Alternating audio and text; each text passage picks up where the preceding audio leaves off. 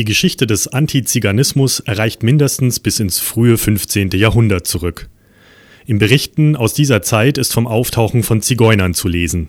Anfangs geduldet, wurden diese bereits auf dem Freiburger Reichstag von 1498 der Spionage für die Türken beschuldigt und als Strafe für vogelfrei erklärt.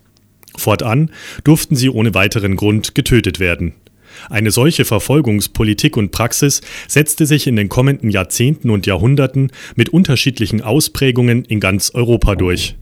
Als Zigeuner titulierte Menschen wurden getötet, gefoltert, verbannt, versklavt, vertrieben oder zu Zwangsarbeit verpflichtet. Katrin Herold, Mitherausgeberin des Buches Antiziganistische Zustände. So in den frühen Jahrhunderten gab es da häufig so eine religiöse Komponente. Also Zigeunern wurde dann immer vorgeworfen, sie seien halt keine richtigen Christen, sondern würden so heidnische Bräuche pflegen. Dann gab es immer dieses Bild, Zigeuner und der Teufel sind so im Bunde. Man hätte der heiligen Familie die Herberge verweigert. Solche ja, religiösen Geschichten waren dann auch schon immer sehr schnell verbunden mit Vorwürfen von Arbeitsscheue, Nomadentum, Schmutzigkeit, Spionage. Mit der Durchsetzung der europäischen Aufklärung gab es zwar Plädoyers für die Beseitigung aller Bestimmungen, durch die Sinti und Roma diskriminiert wurden, allerdings nicht ohne den Versuch, sie im Sinne der bürgerlichen Gesellschaft umzuerziehen. Dazu wurden sie zwangsweise angesiedelt, ihnen teilweise die Kinder weggenommen, ihre Sprache sowie ihre Ehen untereinander verboten. Zur gleichen Zeit wurde durch das Werk von Heinrich August Moritz Grällmann der rassistische Antiziganismus begründet. Grällmann, der sich als Aufklärer verstand, unterstellte den Sinti und Roma von Natur aus vom Stehlen zu leben faul, schmutzig und sexuell besonders aktiv zu sein. Antiziganistische Stereotype, die bis heute existieren. Katrin Herold. So mit ja, so 18. bis 19. Jahrhundert kommt dann äh, so eine biologistische Beschreibung des Charakters dazu, was ja dann auch so die Vorläufer des NS-Antiziganismus im Prinzip ausmacht. Und auch das ist wichtig für Vorlauf vor NS, ist, dass man bereits Ende des 19. Jahrhunderts im preußischen Staat mit so einer polizeilichen Erfassung begonnen hat. Also dass eben Menschen als Zigeuner definiert werden und auch richtig mit so diesem Aufkommen der modernen bürokratischen Hilfsmittel man die eben erfasst, katalogisiert und dann ähm, quasi parallel mit Vorstellungen von so einer rassisch bedingten Asozialität und Kriminalität legitimiert wird. Die im preußischen Staat und später in der Weimarer Republik entstandene Infrastruktur zur Totalerfassung wurde von den Nationalsozialisten übernommen, Stück für Stück ausgebaut und garantierte den bürokratischen Ablauf der Vernichtungspolitik. Schätzungsweise eine halbe Million Sinti und Roma wurden in den Konzentrationslagern sowie von Einsatzgruppen und Wehrmachtsangehörigen außerhalb der Lager ermordet. Die Beamten in den Reihen der Reichszentrale zur Bekämpfung des Zigeunerunwesens und der Rassenhygienischen Forschungsstelle, die maßgeblich an der Erfassung aller in Deutschland lebenden Sinti und Roma beteiligt waren, wurden nie bestraft, sondern zum Teil sogar nach Kriegsende weiter beschäftigt. Auch in der neu gegründeten Bundesrepublik begannen Justiz- und Polizeibehörden wieder mit der rassistischen Sondererfassung der Roma auf Grundlage der Akten der NS-Zeit. Das treffendste Beispiel dafür in Bayern die sogenannte Landfahrerzentrale, die in den 50er Jahren quasi einfach ja wieder in Betrieb genommen wurde. Also das ist äh, ja beruht auf so einer Datei, die eben auch während des NS und auch schon vorher benutzt wurde. Diese bayerische Landfahrerzentrale, wie die dann eben genannt wurde, die hatte dann äh, über mehrere Jahrzehnte im Prinzip so die Funktion, tatsächlich auch über die Landesgrenzen Bayerns hinaus äh, hier einfach so ein so eine schöne Kartei anzulegen über eben ja, umherwandernde Zigeuner oder wie man die halt vermeintlich dann beschrieben hat. Ähm, das ist ähm, durch Roma und Sinti Bürgerrechtsbewegung selber äh, skandalisiert worden, Anfang der 80er Jahre.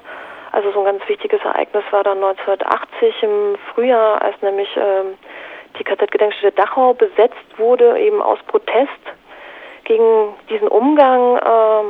Und ab da findet das dann im Prinzip nicht mehr statt, beziehungsweise es hat schon ein bisschen vorher aufgehört, aber ab da ist es erstmal überhaupt äh, mal so ein bisschen bekannt geworden, was da für eine, ja, also unglaubliche Kontinuität stattgefunden hat.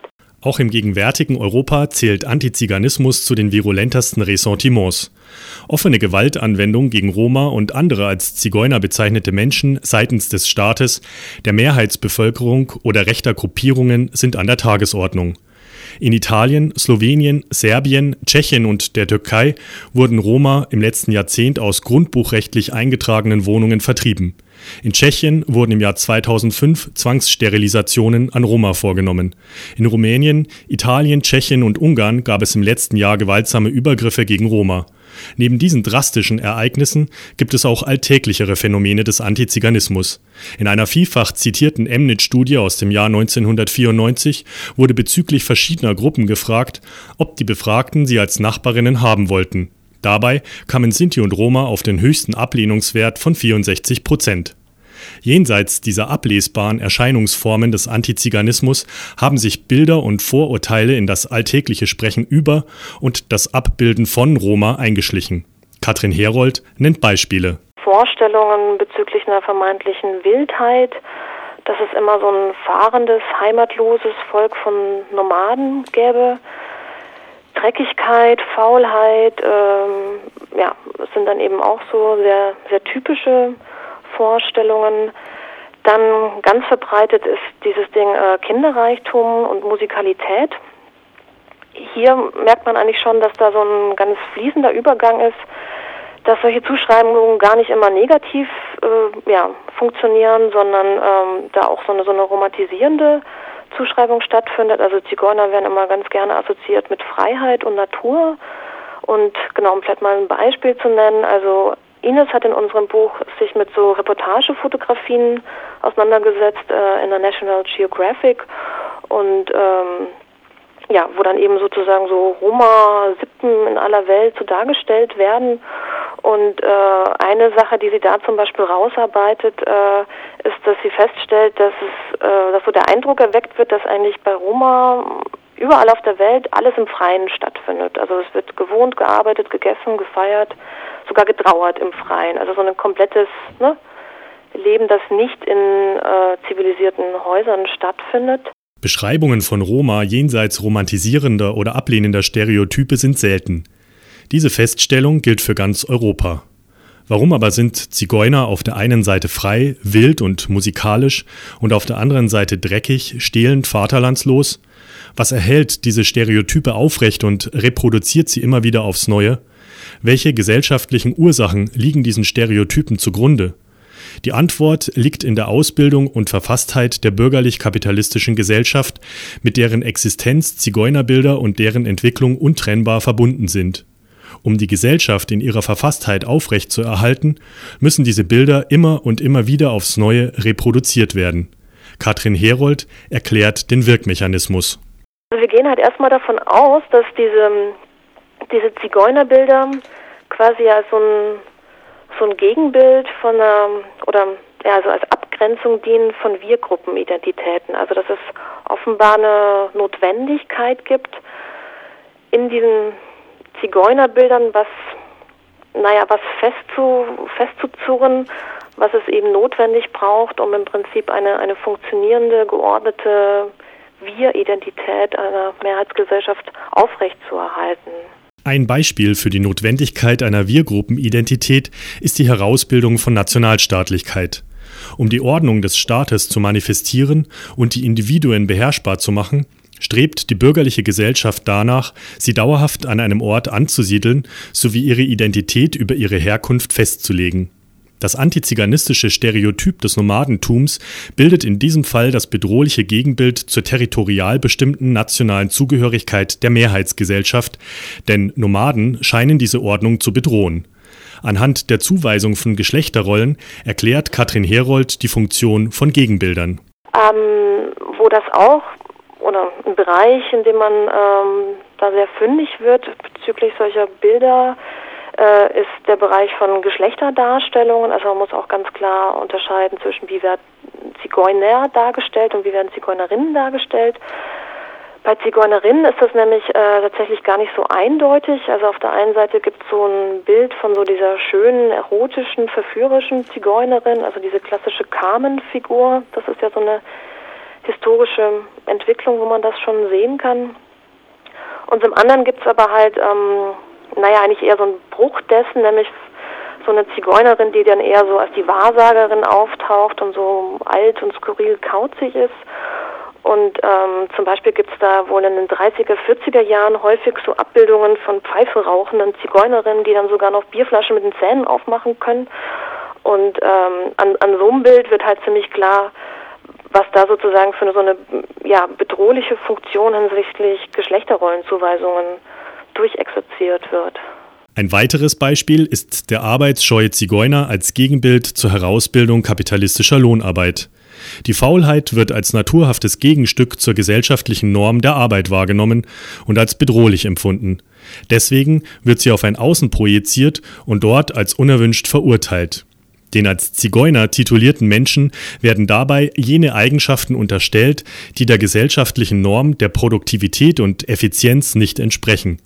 Dabei stellt sich durchaus die Frage, ob antiziganistische Denkmuster möglicherweise ohne den Begriff des Zigeuners auskommen können. Wir haben in diesen ja, eher so theoretischen Debatten auch durchaus uns die Frage gestellt, inwieweit das eigentlich auf Dauer auch so ähm, quasi zwangsläufig also inwieweit Antiziganismus eigentlich auch so, so ein Zigeuner oder so ein ganz klar eingeschränktes Zigeunerbild braucht oder ob das nicht vielleicht auch zukünftig nochmal stärker sich auch generell auf so sozial deklassierte Menschen zuschreiben könnte. Also man hat das ja zum Teil in Debatten der letzten Jahre immer wieder gemerkt, wenn dann wieder so von den Asozialen gesprochen wird, wo es scheinbar so ein großes Bedürfnis gibt, so ein, ja, ein abweichendes Verhalten auf eine, auf eine Gruppe zuzuschreiben, um sie damit eben als illegitim zu brandmarken und gleichzeitig so das funktionierende eigene äh, ja, wieder stark zu machen. Wenn sich die an den Begriff des Zigeuners gekoppelten Stereotypisierungen auch gegen alle Menschen richten könnten, die beispielsweise als Nomaden bezeichnet werden, sind jedoch am häufigsten Menschen von der Stigmatisierung als Zigeuner und von diskriminatorischen Praxen des Antiziganismus betroffen, die sich selber sehr häufig, wenn nicht überwiegend zur Gruppe der Roma zählten und zählen. Während die Diskriminierung und Ausgrenzung von Roma gut dokumentiert und die Geschichte des Antiziganismus verhältnismäßig gut erforscht ist, weisen politische und theoretische Analysen Lücken und Defizite auf. Dies gilt auch für linke Debatten, die oftmals über moralische Empörung nicht hinausgehen. Doch vereinzelt lassen sich mittlerweile selbstkritische Stimmen in der antirassistischen Arbeit vernehmen. Also wo mir das das erste Mal so über den Weg gelaufen ist, äh, dass er überhaupt so eine also so ein Erkennen erstmals auftaucht, ist, dass es äh, Anfang der 90er gab es in Tübingen so ein, ähm, so ein Kirchenasyl und halt so eine ja, weißdeutsche Unterstützerinnengruppe. Und die haben dann äh, damals ja so einen, wie ich finde, sehr interessanten Text darüber geschrieben, wo die im Prinzip eigentlich so ein bisschen ihre eigenen Unzulänglichkeiten mal beschrieben haben. Und Wobei man da jetzt auch erstmal sagen könnte, okay, das ist vielleicht auch eine Debatte, die auch in so einer generellen ähm, linken antirassistischen Unterstützungsarbeit versus Flüchtlingsselbstorganisierung, also ne, wer macht da eigentlich für wen Politik und inwieweit ist das wirklich ein gemeinsamer Weg oder auch so ein paternalistischer? Fakt ist einfach, dass in solchen Zusammenhängen ähm, Antiziganismus als so ein strukturelles Phänomen, wie ich das ja versucht habe zu beschreiben, äh, lange Zeit erstmal so gar nicht Thema war. Ne? Also sondern es mhm. einfach unter so einem generellen Rassismus eben subsumiert wird. Wo aber natürlich, wie ich finde, dann nochmal so eine ähm, ja, so ein polizeilich-bürokratischer Umgang, denke ich, doch nochmal einen anderen Stellenwert hat, wenn man sich da bestimmte Kontinuitäten anguckt.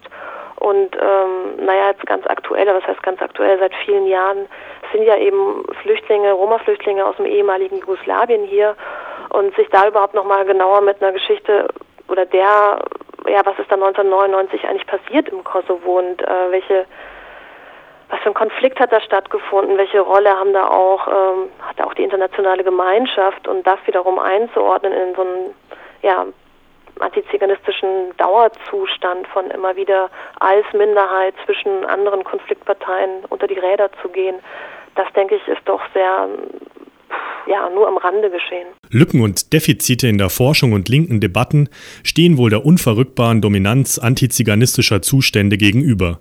Umso wichtiger ist es, wie mit dem Buch Antiziganistische Zustände zur Kritik eines allgegenwärtigen Ressentiments geschehen, Diskussionen anzuregen, die langfristig dazu beitragen, Antiziganismen zu benennen, zu bekämpfen und zu überwinden.